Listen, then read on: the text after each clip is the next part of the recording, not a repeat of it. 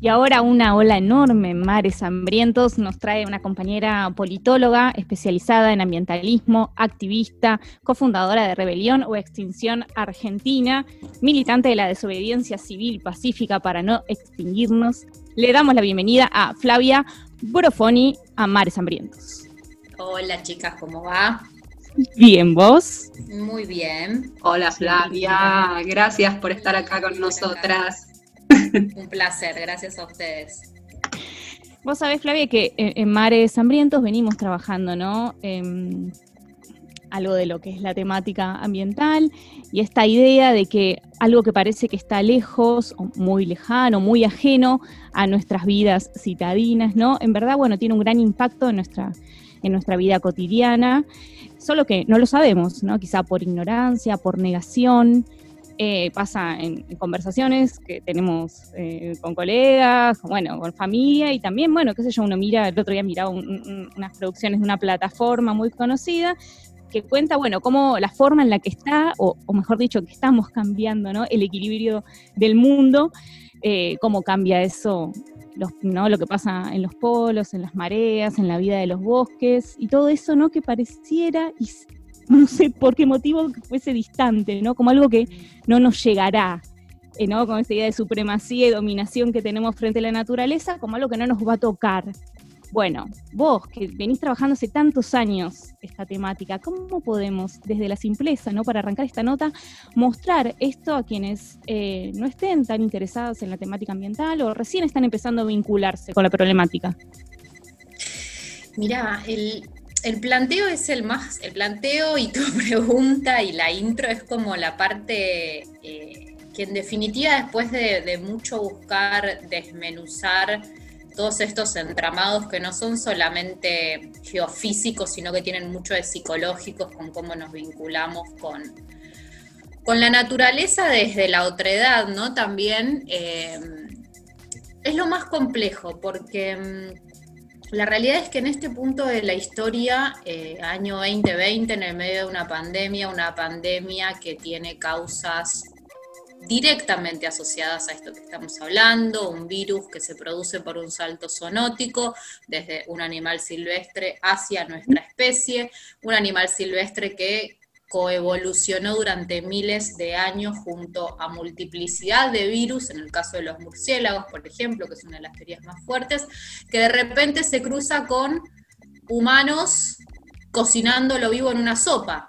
Gran idea para un animal que generó resiliencia frente a ese virus y de repente, claro, nosotros estamos... Eh, estamos constituidos orgánicamente como comunidades desde un lugar muy débil, por esto que vos decías recién, hemos perdido resiliencia eh, frente a lo citadino, a lo posmoderno, a lo urbano, a las pantallas, somos organismos deprimidos no solamente desde lo psicológico, sino desde, desde la capacidad de hacerle frente a esto que se plantea como una amenaza, por ejemplo. Y la realidad es que cada vez que hoy, hoy es muy paradójico hablar de, de lo lejano que son los impactos de la crisis ecológica y climática. La estamos viviendo en una pandemia, seguimos reforzando también desde nuestras propias narrativas que es lejano, pero lo estamos viviendo en la puerta de nuestras casas, lo estamos viendo cada vez que nos ponemos un barbijo. El problema es que eh, fruto de, la evolución también colectiva, en donde sociológicamente hemos conformado un modelo de vincularnos que tiene patrones profundamente binarios, eh, arraigados en el patriarcado, algo de lo que ustedes eh, mucho hablan y saben. Eh, enfrentamos estas estas nuevas amenazas, no me gusta llamarle como tales, pero estos nuevos desafíos también haciendo un análisis lineal de lo que pasa, como si fuera lejos, como si esto que pasó en China no tuviera un entramado de causalidades directamente vinculado a lo que estamos produciéndole al planeta con nuestro modelo civilizatorio. Un modelo civilizatorio que en otras épocas de la humanidad llevó a civilizaciones enteras a extinguirse. El problema es que lo que sucede hoy es que hay un solo modelo gobernando todo el planeta y si ese modelo lleva a una civilización a la extinción, va a llevar a la especie completa a la extinción. Y estoy hablando del capitalismo, ¿no? Eh, entonces creo que no es lejano. El punto es que hay que hacer un análisis no lineal de la situación, un análisis multicausal y un análisis profundamente dinámico, ¿no? Es como que este mm. pensamiento mecanicista bajo el cual se conformaron nuestras sociedades occidentales y modernas eh, necesita tener causa-consecuencia, causa-consecuencia en una línea recta en donde se entiende sin conectores lo que sucede. Y la realidad es que el mundo es complejo, tenemos que dejar de simplificarlo. Eh, y en ese dejar de simplificarlo también tenemos que volvernos a hacer preguntas fundamentales, ¿no? Es como que estamos adoctrinados en, esperar las respuestas frente a alguna duda y es momento de repreguntar todo. Creo que es el momento de repreguntar todo. Exactamente, es el momento de repreguntar todo y también es el momento en que en que muchos desde, el campo popular también están creando, bueno, generando datos, mucha sabiduría, pero también tenemos a los organismos grosísimos que están más bien bajo la órbita de las Naciones Unidas, como el IPCC, el IPES, que para quienes no saben, no han hecho la tarea durante las columnas de ecofeminismo, son los paneles de expertos sobre biodiversidad, eh, sobre el cambio climático, bueno, y eh, nada, ellas eh, elaboran sus estudios sobre la crisis climática y la biodiversidad y en cada informe dicen que cada vez nos queda menos tiempo para cambiar este sistema en el que vivimos, del que vos bien caracterizabas, Flavia. Tenemos menos de, 10 años eh, para transformar todos, todos, nuestro modelo de producción y consumo. tenemos que reducir los gases del efecto invernadero en un 50%, ir hacia la carbono neutralidad. ¿Cómo hacemos? ¿Cómo, cómo empezamos? ¿Cómo salimos de eso?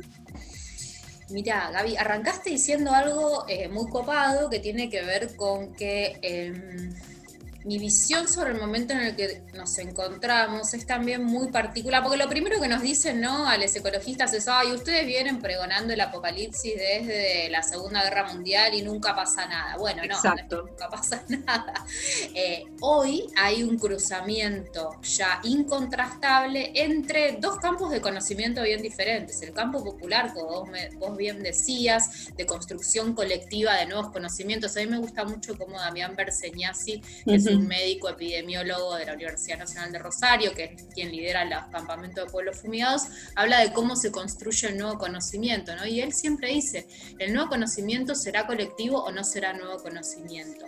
Y hoy ese nuevo conocimiento colectivo que cruza eh, sabiduría ancestral, conocimientos silenciosos de las mujeres y las feminidades, se está completamente alineado con lo más rancio y conservador del complejo tecnocientífico empírico. Digo, en el momento en el que se pusieron de acuerdo las Naciones Unidas con una comunidad originaria para decir, amigues, la estamos cagando fuerte, estamos al mega horno, pero a punto de meternos a 250 grados, es como para levantar la mirada y decir, ok, acá hay algo grande pasado. Y eso sí que no había pasado antes.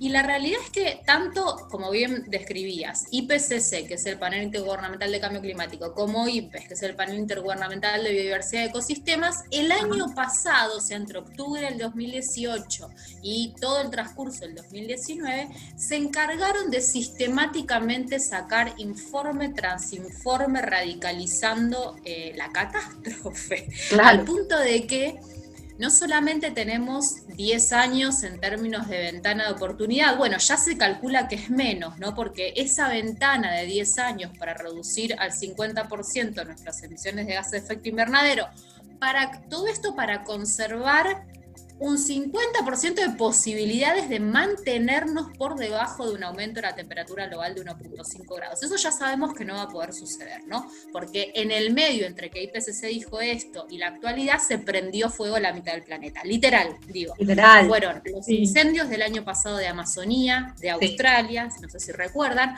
Argentina en este momento está prendida a fuego, pero no solo Argentina, Paraguay, Brasil. Paraguay es tremenda la situación. Paraguay está completamente prendida fuego. El Pantanal en Brasil completamente prendió fuego. Al punto de desencadenar lo que se mencionó al principio, puntos de no retorno. ¿Qué son los puntos de no retorno? Son momentos, umbrales en donde los ecosistemas ya no pueden recibir tanta acumulación de impactos, tanto estrés permanente. Y lo que hacen estos puntos críticos o de no retorno, como se los llama, es desencadenar ciclos de retroalimentación. Voy a dar un ejemplo. Lo que está pasando hoy, que creíamos que iba a ocurrir dentro de 90 años, por ejemplo, con mm. respecto al permafrost, esta capa de hielo que cubre el, parte del, del, bosque de la tundra en Siberia y parte del norte global, del norte global, norte del hemisferio norte, sí se está derritiendo el permafrost. Se predecía que se iba a empezar a derretir a finales de siglo. El año pasado mandaron una misión de científicos, ya se está derritiendo. ¿Qué pasa cuando se derrite el permafrost? El permafrost cubre una, con su masa de hielo blanca, un montón de materia orgánica acumulada durante cientos de miles de años. Toda esta materia orgánica contiene metano. ¿Qué es el metano? El metano es un gas de efecto invernadero muchísimo más intensivo en términos de, de calentar la atmósfera que el dióxido de carbono. A medida que se derrite el permafrost, se libera metano. El metano acelera todavía más el aumento de la temperatura global, porque además, al desaparecer esa capa blanca, que lo que hace es refractar luz solar en algo que se llama efecto albedo, esa materia orgánica negra expuesta está liberando metano y acumulando más calor, acelerando todavía más el calentamiento global. Esto es un ciclo de retroalimentación. Hoy se calcula que hay nueve de estos puntos ecosistémicos críticos ya desencadenándose, incluida la Amazonía, que se sabe que va a pasar de ser un sumidero, es decir, un ecosistema que contribuye a moderar la temperatura en términos de bajar el calor, se está desertificando y va a pasar a ser un ecosistema que emita gases de efecto invernadero. Todo esto está pasando ahora, ¿no? Entonces, la ciencia empírica lo grita. Ya el año pasado, eh, quienes como consumimos esta información, ustedes también, ya leíamos cosas que yo ni esperaba encontrar. Me acuerdo un, informe que a mí me llamó mucho la atención, que no tenía que ver con la agenda ambiental, si es que tal cosa existe. A mí yo odio sectorializar este tema, odio, creo que ha sido uno de los grandes fracasos del ambientalismo, luchar por que la agenda ambiental esté sobre la mesa. Y ya vamos a hablar de eso, ya te voy a preguntar. No spoileamos. no spoileamos. Pero el año pasado, cuando estaba preparando, el año pasado hice una charla TED, no en octubre, y preparando la charla TED, di con un informe de Philip Alston. Philip Alston es el relator especial de las Naciones Unidas para la pobreza extrema, o sea, para esa agenda, un tipo que por ahí nunca en su vida había tomado contacto con la crisis climática. Y de repente le encargan hacer un informe para decir cuál es la principal amenaza a los avances que ha tenido el mundo en reducir la pobreza extrema. La conclusión de ese informe, y de hecho el título de ese informe que se presentó ante Naciones Unidas el año pasado, se llama Apartheid climático. Bueno. La conclusión es, la principal amenaza para para las comunidades es hoy nada de todas las cosas económicas que hablamos, es la radicalización de los impactos de la crisis climática que va a llevar a que los más ricos del mundo puedan aislarse, por eso se llama apartheid, frente a la posible aniquilación de, y la cifra es tremenda, 4 mil millones de personas. Esto antes de 2050. ¿Por qué 4 mil millones de personas? Porque si vos superpones las áreas del mundo que van a sufrir procesos de erosión profundos por la desertificación y el estrés hídrico, es decir, la falta de agua, con la cantidad de gente que vive en esos lugares, te da la mitad de la población global. Es tan demencial que ya realmente em, a mí lo que, lo que más me preocupa hoy es esto, ¿no? Es como, ya está todo dicho, ¿no? ¿Qué nos queda? Hmm. Ahora tengo una pregunta, ¿no? Porque vos traes todas estas conexiones globales, ¿no? Muy certeras. Y sin embargo, estamos acá en cuarentena, en casa, no sé, pensando qué podemos hacer y armamos un compost, ¿no? Digo, cuando sabemos, sentimos y sabemos a ciencia cierta que todas las definiciones van por otro lado, ¿no? Las definiciones, esto, ¿no? De política pública eh, y las definiciones de cómo las empresas mercantilistas, ¿no? Se, se bueno, accionan básicamente, ¿no? Esta, esta tensión tan vigente entre, bueno, los cambios que podemos hacer de modo individual y, los cambios colectivos masivos, ¿no? Regionales, mundiales, digo, eh, en esta línea de, como sucede en la comunicación, que los jugadores, como siempre, son pocos, ¿no? Y los conocemos. Eh, ¿Quieres contarnos un, poco, bueno, ya, ya nos trajiste algo de, esta información, pero em, localmente, ¿no? ¿Cómo es el, entramado que se juega en nuestro país, la potestad que tiene cada una de las provincias en estos acuerdos? Em, también un poco para introducir tema que, bueno, vamos a estar charlando en minutos no más, ¿no? Pero bueno, todo este eh, acuerdo porcino, ¿no? Que ha dado tanto que hablar. Bueno, todo como todo, ¿no? Como, decía algún, algún presentador de programas de preguntas y respuestas, eh, que muy entramado con un consorcio lácteo. todo tiene que ver con todo. Porque no hay que perder el humor, compañeras, frente a tanta adversidad. Nunca, nunca, nunca, nunca. Si, la resistencia no es con alegría, ya no. Claro, estamos muertes. Eh, bueno, como decía este señor de bigotes, todo tiene que ver con todo. Y mm, en Argentina, yo, mira, lo, lo bajo a lo personal, ¿no? Como yo siempre habité espacios de, activismo, de laborales o qué sé yo, así como medio con el telescopio, en la macro, ¿no? En, estas cosas grandes, grandilocuentes y yo qué sé. Y eh, hasta el año, durante el año 2014 y 2015 estuve en la función pública, terminé de romper con todo, bueno, el macrismo nefasto, todo nefasto. Y 2016, 2017 y 2018 hice em, consultoría para municipios, municipios en la ruralidad que estaban tratando de generar marcos de eh, protección ambiental frente a las fumigaciones, que técnicamente en realidad son pulverizaciones. Y ahí tomé contacto con lo que hoy para mí es la papa, la clave, el eje, lo que no se puede dejar de, de mencionar porque está entramado, el entramado de poder que existe entre el agronegocio en nuestro país, los gobiernos, la justicia y las corporaciones, la deuda externa, digo, todo es, creo que posiblemente único en el mundo. Único en el mundo no mm. porque, porque nuestro país sea único, pero digo, acá en Argentina se ve levantando una alfombrita inmediatamente.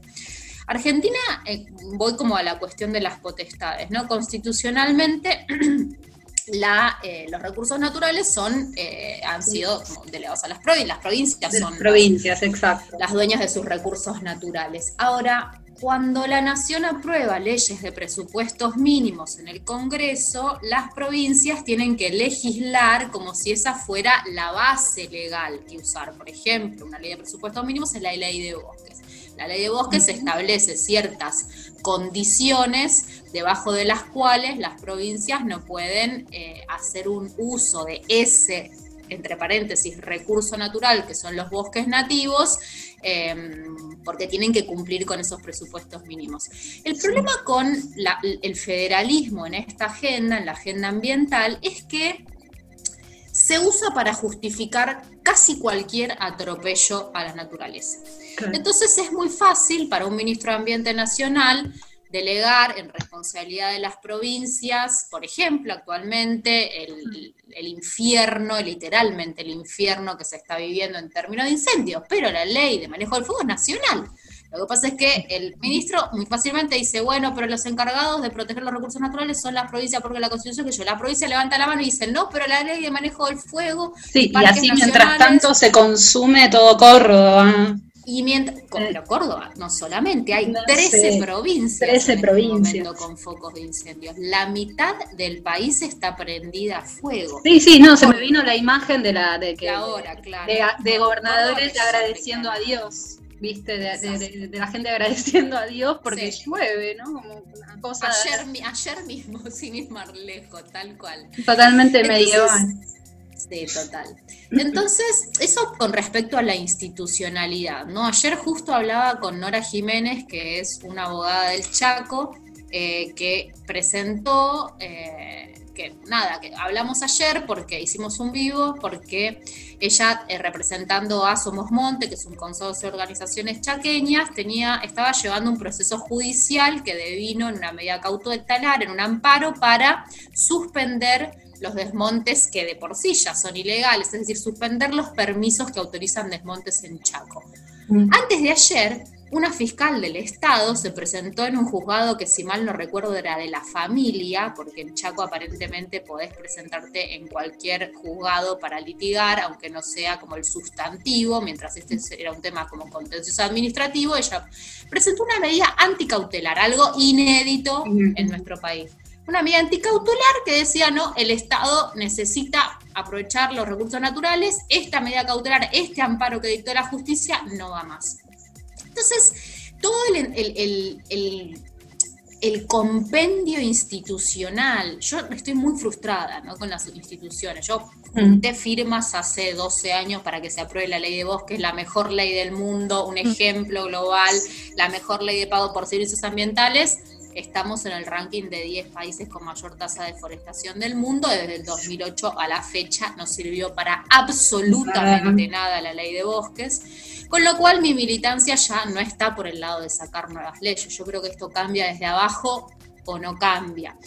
Ahora, la otra pregunta que me habías hecho era la del entramado. Y bueno, y en Argentina es como que nuestro propio perfil productivo ya dice quiénes son los dueños del poder. Argentina se basa basa su economía en una tríada extractivista que está, está como ahí, todo el tiempo pasan los gobiernos, nunca se la toca, siempre se le da beneficios, que está anclada en la megaminería, la extracción de combustibles fósiles, hoy ya debería en casi fracking absoluto como técnica, porque ya hay poco de, de superficial, y el agronegocio. El agronegocio representado por consorcios que no producen alimentos para la gente, sino que lo que les interesa es exportar granos para otros países.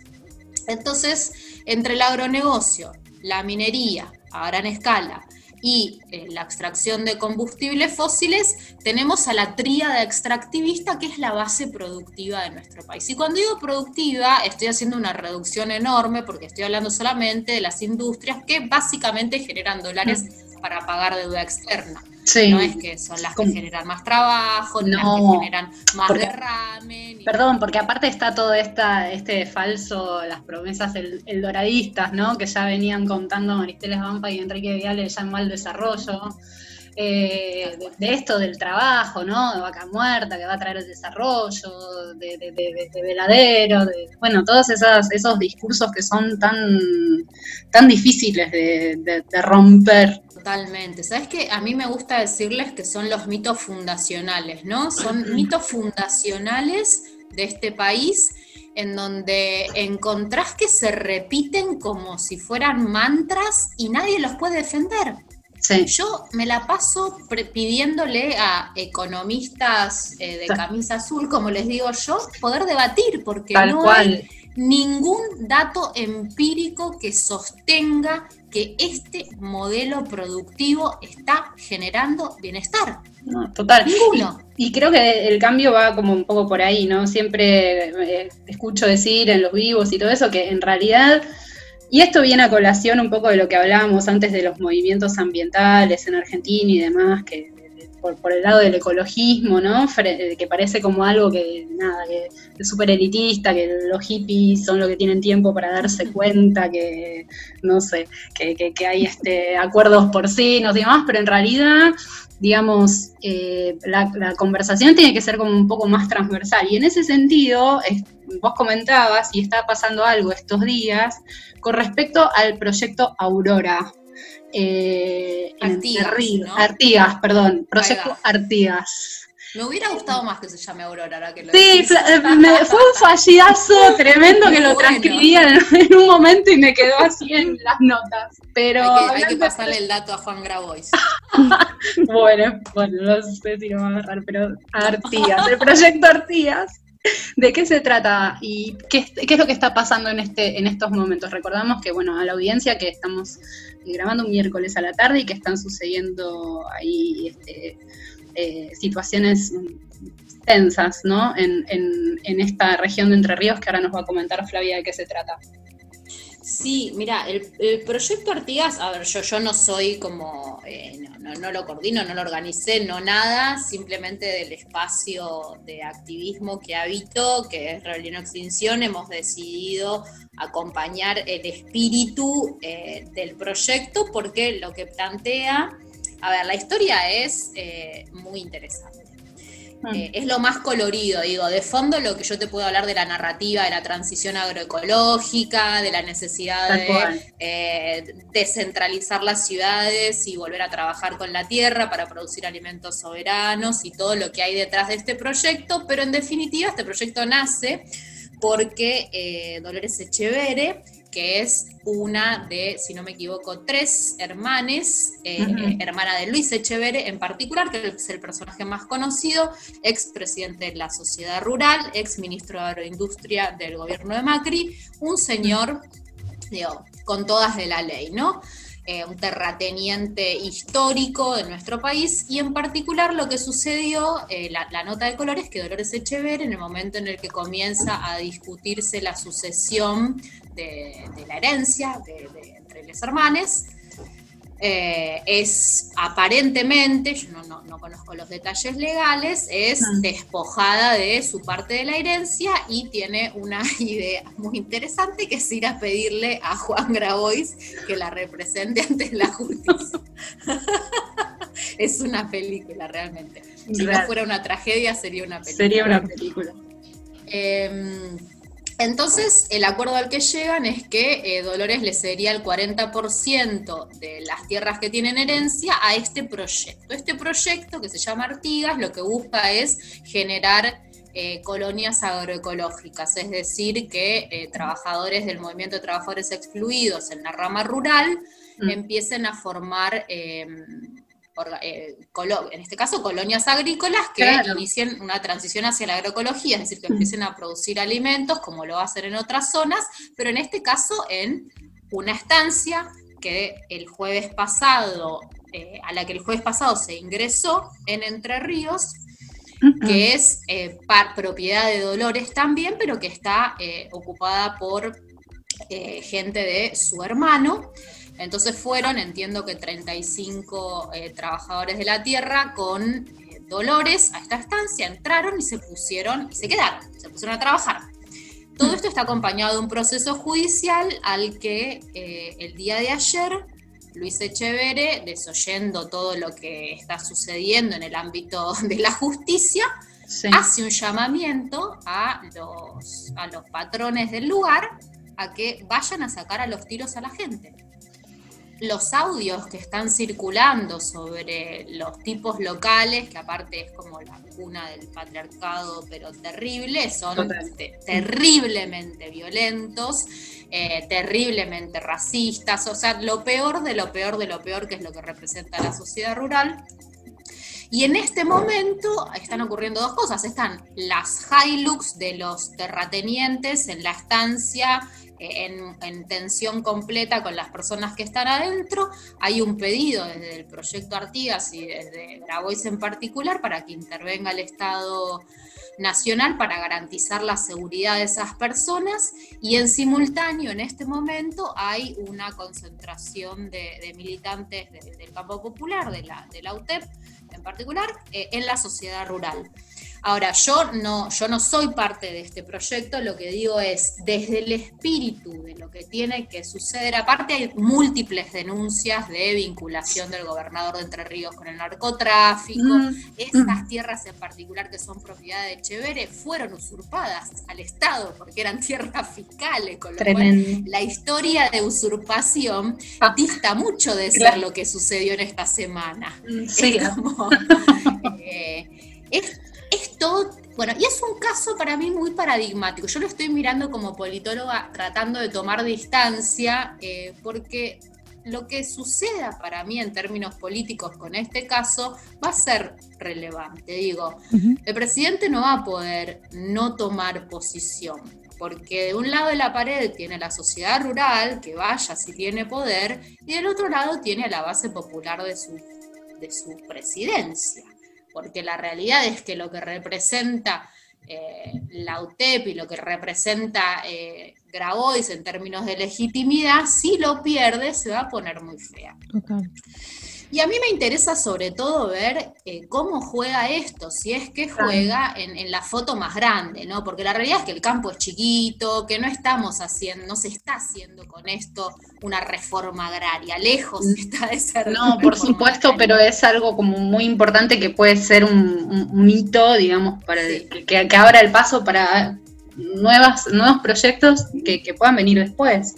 Claro, para, para disfrutar este mito fundacional de que el campo alimenta a la gente. El campo argentino alimenta animales industrializados y tanques de combustible de autos en Europa. Ese es nuestro campo. Sí, recordamos que estamos con la visita de Flavia Brofoni, y este domingo, 25 de octubre, se llevará a cabo de manera virtual y gratuita el Festival Primavera en Llamas, ¿sí? un festival artístico y cultural organizado por artistas, activistas, colectivos, organizaciones que se unen bajo eh, una premisa, ¿no? que es el rechazo al acuerdo porcino con China. Em, Flavia, esto, bueno, nos han querido meter en, la cabeza, ¿no? Lo que significa la, gran oportunidad económica que significa para Argentina y los cuidados que se tendrían, eh, ¿no? Para que esto no, no perjudique. Ahora, por suerte también hay voces que se han levantado mostrando algunos argumentos. ¿Puedes contar un poco em, la letra grande y la letra chica, ¿no? De este acuerdo. ¿Por qué y por qué principalmente implica un riesgo directo para, para nuestra vida y la biodiversidad? Y también, bueno, en esa línea, ¿por qué la importancia de este festival, ¿no? La letra chica te juro que me encantaría conocerla. Yo puedo contar sobre la, letra grande tipo y la intermedia, porque la chica la tienen guardada bajo candado, candado. Con eso me parece que va a estar con la intermedia. Em, mira, bueno, el acuerdo este, em, a ver, lo que, lo que nos dicen, ¿no? Lo que nos dicen es, ok, es un acuerdo para eh, aumentar la producción de carne porcina que se exporta a China. Ahora, la génesis de este acuerdo ya debería ser prueba suficiente de su eh, irracionalidad. La génesis de este acuerdo está en un brote epidémico, pero que en este caso afecta solamente a la población de cerdos, que es que en China, entre el 2018 y el 2019, se da eh, un, brote grande de gripe porcina africana. La gripe porcina africana lo que hizo fue diezmar la población de cerdos que estaban esperando entrar al matadero. Estamos hablando de alrededor de entre 300 y 400 millones de cerdos. China consume 700 millones de cerdos por año. Em, que eh, hizo que básicamente los enterraran vivos y los prendieran fuego para evitar que se propagara este virus. Entonces surge el COVID-19 y China dice, apa, yo quiero seguir comiendo carne, pero la verdad es que no me gustaría ser la cuna de nuevas pandemias, porque está probado y recontraprobado y recontrademostrado que el potencial zoonótico que lleva la industrialización animal es, va a ser la causa de las futuras pandemias. Claro, sí, sí, es una cosa de nunca acabar además, ¿viste? Yo estoy esperando la próxima, no sé, no quiero ser pesimista, chiques, pero... No, pero es así, es así, pero es que es así, o sea, tenemos, no hay un regreso a tal nueva normalidad, ya han desencadenado procesos a los que yo no digo que tengamos que, normalizar en absoluto, pero que mm. tenemos que ser bien conscientes que están directamente relacionados con nuestro plato en muchos casos. Totalmente. Y en este caso, eh, China dijo, bueno, voy a externalizar, desterritorializar la producción de cerdos. Agarró la listita de países amigos y dijo, Argentina está bastante bueno porque... Pero no, pero te no, Flavia, yo te explico. Lo que pasa que es la A de Argentina, por eso estamos primeros. ¿Cómo vas a ser tan mal pensada, Flavia? Para mí está siendo muy desconfiada, sí. Tenés razón, pero primero estaba Arabia Saudita. Bueno. está, jodido ahí producir el maíz y la soja que necesitan los Acá tenemos unas puertas más abiertas, leyes más amigables. Sí, tal cual. Porque esto es interesante, ¿no? Como leer el acuerdo porcino con China, no solamente como un proyecto, sino como parte de una estrategia geopolítica, en donde dentro del mismo paquete no solamente va a entrar el acuerdo porcino con China, entran centrales nucleares, entran proyectos de inversión ferroviarios para sacar hidrocarburos de vaca muerta. es un lindo paquetito claro, bien interesante. Es un conglomerado porque, bueno, a ver, eh, no es que Claro, todo, todo lo que se arma alrededor es tremendo, pero bueno, también es importante que digamos quién está atrás, quién es uno de los principales artífices en todo este eh, acuerdo eh, porcino con China, que bueno, ya desde ya que no tendría que estar legitimado en ningún cargo porque no se lo merece con todo el historial político que tiene con esa, esa, eh, filosofía política que él tiene, que es hacerse el boludo todo el tiempo, mirar hasta dónde está y de las cosas que puede llegar a hacer, ¿no? ¿De quién estamos hablando? Sí, sí, estamos hablando de Felipe Solá, que digamos es la cabeza, eh, la cabeza política, pero yo sabes que mi lectura de Felipe Solá es que es el, es el jugador eh, necesario ¿no? para este tipo de proyectos, porque lo que tiene este acuerdo, al mismo tiempo que, al igual que, por ejemplo, otro gran tema que todavía no es público y para mí es el tema a atacar, que es el paquete de leyes que está promoviendo el Consejo Agroindustrial Argentino. Estamos hablando de los mismos jugadores. El Consejo Agroindustrial Argentino está negociando el saqueo definitivo de los próximos 10 años, digamos, presentó a todo el arco político, no solo al gobierno, sino también a la oposición y tuvo el aval de todo el mundo, un proyecto de agroexportación para los próximos 10 años que es listo. Ya está, cerremos la cortina, ¿no? Y Felipe Solá es el jugador que, como sabemos, introdujo a Monsanto en el país, que ahora está haciendo, digamos, jugando el mismo papel, pero en definitiva, si empezás a hilar detrás, decís, ok, al acuerdo porcino con China se oponen los científicos del CONICET, se oponen los movimientos socioambientales, se oponen los intelectuales, se oponen eh, el propio campesinado que trabaja la tierra, digo, la UTT, el, MT rural todavía no se expidió en contra porque, bueno, están ahí negociando algunas otras cosas, pero digo, los propios productores porcinos pequeños y medianos se oponen también a este proyecto, porque en realidad lo que cada galpón industrial de madres, como le dicen, va a requerir, no los habilita a ser parte de la torta, porque se necesitan terrenos para cada galpón de 100 hectáreas, con por lo menos 15.000 hectáreas circundantes cultivadas con maíz y con soja, con disponibilidad de un millón y medio de litros de agua por día. Vienen por todo. Por día en terrenos no inundables durante los últimos 50 años, en donde además haya red eléctrica de alta tensión porque hay que meter el frigorífico. Digo, es un módulo parecido al de un parque industrial, el de cada granja de estas, ¿no? Sí. Entonces no es que habilita a los pequeños a jugar, digo, y esto lo digo despersonalizando completamente, digo, yo soy vegana, digo, para mí son otros los motivos detrás de todo, de, por qué no, ¿no? Pero digo, si lo queremos mirar en términos geopolíticos, es irrisorio también, ¿no? Y en términos de, soberanía alimentaria, bueno, no va por ningún lado. Ahora, ¿quién está a favor entonces, no? Además de Felipe Solá. Y das con un personaje muy oscuro, muy oscuro, que además está detrás de la vacuna para el COVID-19, que además está detrás del trigo transgénico que se aprobó hace dos semanas, el HB4, que es Hugo Sigman. Sí, señora. Entonces, eh, digo, al principio teníamos miedo de nombrarlo, pero digo, miedo real, ¿no? Porque estamos hablando de jugadores... Eh, de las grandísimas ligas. Exactamente. Exactamente. Y Hugo Sigman fundamentalmente tiene intereses en laboratorios. Entonces digo, ¿quién se beneficia de todo este juego? Los laboratorios. Los laboratorios. Para variar. Como Bayer, ¿te suena? Sí. Igual, Flavia, contanos un poquito de qué va el, el, festi del domingo y dónde lo pueden, dónde pueden participar, cómo se puede ver, cómo es un poco de, Hay un montón de propuestas. Sí, está buenísimo. Bueno, en medio de todos estos bardos múltiples, em, hablamos con Valeria Tucci hace un par de meses y digo, che, em, a mí la peli de Carrasco eh, me, gustó muchísimo, realmente. Me parece como un, e, es la peli que yo mando a ver a todos los activistas que se, se, allegan al, activismo ahora, ¿no? Porque digo, mm. eh, hay mucho nuevo activismo que desembarca con Greta y, la peli de Carrasco es como, o, o, desde el veganismo, la peli de Carrasco ata muchos caos.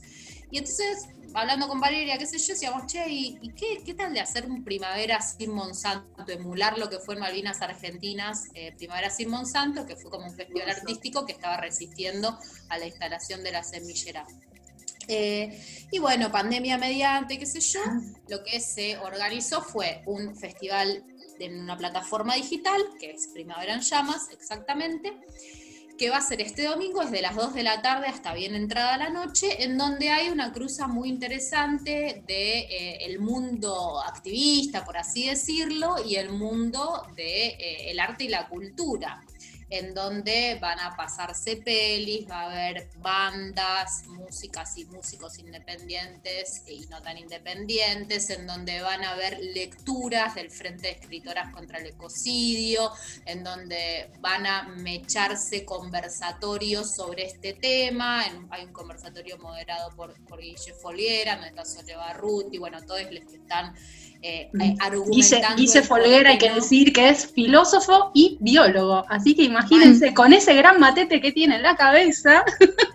Filósofo y biólogo es un personaje hermoso. Hermoso. Filósofo, biólogo, investigador del CONICET, digo, alguien que está dentro del complejo tecnocientífico. Sí, del lado Guille de la vida.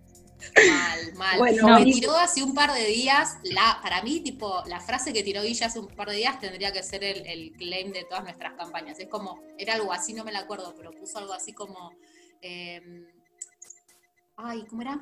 Eh, el extra. Eh, necesitamos. Eh, no, y necesitamos pagar, eh, necesitamos proyectos extractivistas para pagar la deuda externa y tomamos deuda externa para invertir en nuevos proyectos extractivistas, que es exactamente lo que sucede, como mm. la rueda sin fin, nefasta y ridícula de la economía, de la economía terraplanista. En fin. Em, a eso vamos, a frenarlo. Va. sí, total. Sí, las propuestas están buenísimas para este domingo, digo, no perdérsela eso, ¿no? En la página Festival Primavera en llamas.org ahí desde las 14 nos prendemos y nos prendemos, sí, vamos a aprender todo. y allí estaremos acompañando y mirando todas las mesas de debate, bueno, las pelis, esto, las, propuestas de lectura, está, muy piola. Muy piola, sí, re bueno.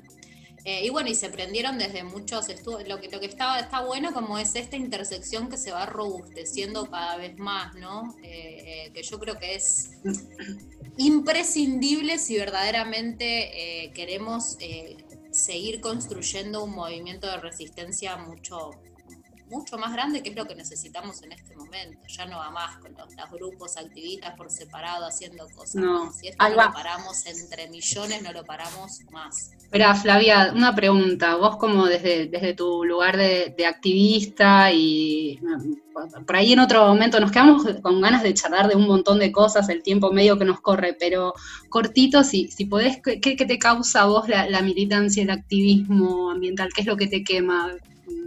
Y que te mueve a, hacer todas estas movidas. Me, encanta compartir esto. Sí, es, ¿Sabes qué? Es algo que a mí me. Yo creo que me siento como medio de vuelta, ¿no? Siento que ya. Eh, que, que todo, toda mi, mi, trayectoria, no sé, yo hace 20 años que me dedico a estos temas, pero siempre estuve del lado conservador del mostrador, ¿no? Y probé todo, ¿no? Mm. Probé todo, todo, todo, todo, todo, todo. La academia, la ONG grande institucionalizada, la empresa multinacional, el Estado. Y mi, mi, digamos, mi duelo fue tan profundo, tan profundo con el sistema, que verdaderamente lo que me pasó fue eh, el año pasado, a principios del año pasado, cuando tomé contacto con, la agrupación que en Argentina cofundé, mm. y vi que uno estábamos al horno, ¿no? Como ese duelo lo pasé, ¿no? El de, ok, me terminó de caer, de caer la ficha a, fines del 2018, es algo que le pasó a mucha gente, cuando lo hablo hay coincidencias que son difíciles de explicar mm. con personas que no conozco, como fin del 2018 mm. algo pasó, además de la información empírica del IPCC, que, ok, es, esto se va al carajo, ¿no? Y yo ya me, me siento de vuelta, siento que que entendí como la matriz de lo que no va a poder cambiar si seguimos haciendo lo mismo. Y la verdad es que no mm. sé qué es lo que hoy me mueve, pero no me imagino haciendo algo diferente. No, no puedo concebir, no me sale, no, no, no, para sobrevivir yo a veces tengo que agarrar la, hago consultoría, ¿no? Porque realmente, o sea, le dedico el 80% a cosas que no me dan dinero, entonces en un momento cuando tengo que pagar la cuota del colegio, no digo, ah, bueno, no, claro, hay que ganar guita. Eh, y hago una consultoría igual. Y no puedo, te juro, no, no, no, no, me, no, no puedo, ¿no? Es como... Y lo que más me energiza es sin lugar a dudas cuando eh, esto es compartido, ¿no? Como el entramado colectivo es imbatible, imbatible. Y bueno, sin lugar a dudas también uno puede mm, irse ¿no? de esta nota súper eh, deprimida, deprimida, pensando, bueno, todo, todo lo que está pasando, pero no, no sé, en el caso, yo en mi caso particular me voy súper empoderada, ¿no? energizada y te agradecemos mucho por eso, ¿sí? Por, por, por tomarte este rato para charlar con nosotras. Súper gracias, súper gracias, estuvo buenísimo. Despedimos a Flavia Brofoni de Mares Hambrientos.